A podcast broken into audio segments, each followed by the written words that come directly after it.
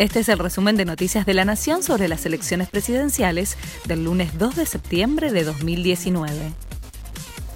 Preferimos pecar de exagerados que de escasos, dijo Hernán Lacunza. No habrá corrida sobre el dólar esta semana y no hay riesgo de corralito, aseguró el ministro de Hacienda luego de conocerse los anuncios de las restricciones para la compra del dólar. La CUNSA se encargó de diferenciar este control de capitales del cepo del kirchnerismo. Esto es un control de capitales a la dolarización, explicó el ministro. Además, aseguró que si no llega el desembolso del FMI, no pasa nada. El mensaje de Cristina Kirchner en las redes luego del anuncio de las limitaciones cambiarias. La expresidenta posteó un mensaje en su cuenta de Twitter una hora después de que se difundiera el decreto que establecía las restricciones en la compra de dólares y aunque el texto de su tuit no tiene relación directa con las medidas anunciadas, es inevitable vincularlo al DNU firmado por Macri. Todos tenemos que saber el lugar que tenemos que ocupar para ayudar a cambiar esto y que no sea el péndulo permanente. Intentemos en serio tener un proyecto de país que sea perdurable y viable, dice el mensaje de Cristina Kirchner. La herencia que va a recibir Alberto Fernández empeoró y el responsable es Mauricio Macri, aseguró Álvarez Agís.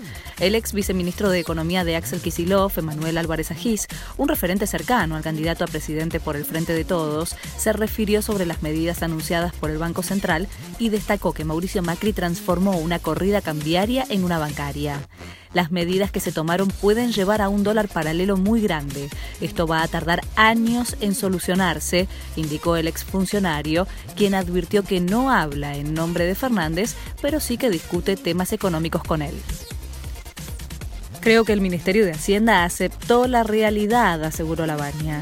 El candidato presidencial de Consenso Federal tomó como positivas las medidas de control cambiario que anunció el gobierno y señaló que deberían haberse tomado antes. En un llamado a la prudencia, Labaña reiteró que la clase política debe contribuir para que haya tranquilidad en los mercados durante la campaña electoral. Los empresarios están decepcionados. Macri decidió darle la espalda a la industria, dijo José Urtubey. Estos anuncios económicos demuestran el fracaso del modelo de Macri, aseguró José Urtubey, dirigente de la Unión Industrial Argentina. Las medidas que se tomaron demuestran que la situación es límite. No se puede estar de acuerdo con este tipo de anuncios que encima llegan tarde, agregó el dirigente que por otro lado lamentó la ausencia de Macri en el almuerzo del Día de la Industria.